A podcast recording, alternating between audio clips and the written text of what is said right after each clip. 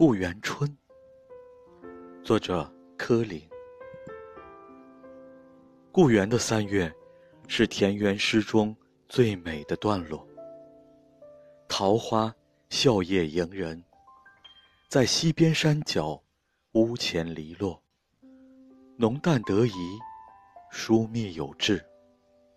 尽你自在流连，尽情欣赏，不必像上海的摩登才子，老远的跑到香烟缭绕的龙华寺畔。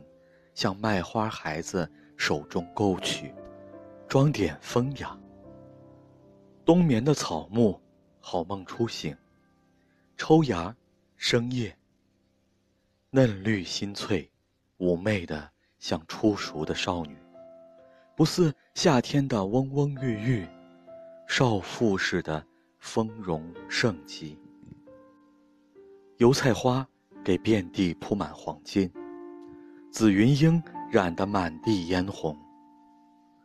软风里吹送着青草和豌豆花的香气，燕子和黄莺忘忧的歌声。这大好的阳春景色，对大地的主人却只有一个意义：一年之计，在于春。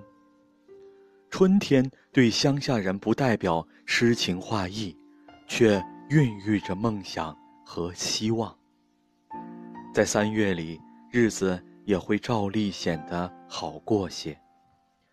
春花起了，春笋正好上市，豌豆、蚕豆开始结荚，有钱人爱的就是尝新。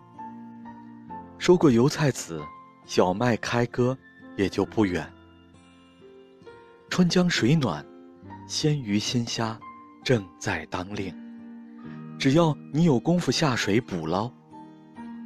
家里有孩子的，便整天被打发到垄头坡上，带一把小剪刀，一只闽青的小篮子，三五结伴，坐在绿茸茸的草场上，细心地从野草中间捡荠菜、马兰豆、黄花麦果。